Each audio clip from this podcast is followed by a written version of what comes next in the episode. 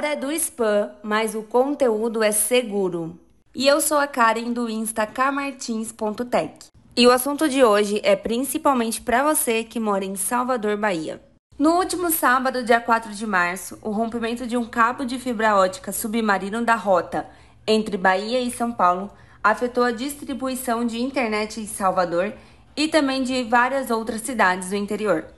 Alguns estados vizinhos também relataram instabilidade nas conexões. As operadoras informam que as equipes já estão no local para solucionar o problema, porém, não trata-se de algo simples e pode levar um tempo para ser totalmente resolvido. E aí, gostou do conteúdo? Então nos siga na sua plataforma de streaming de música e no nosso Instagram, arroba podcast.